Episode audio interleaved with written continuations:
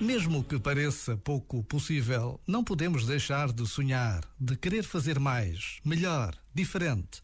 Foi o que aconteceu naquele fim de tarde em que o desafio lançado a um amigo parecia impossível de se realizar.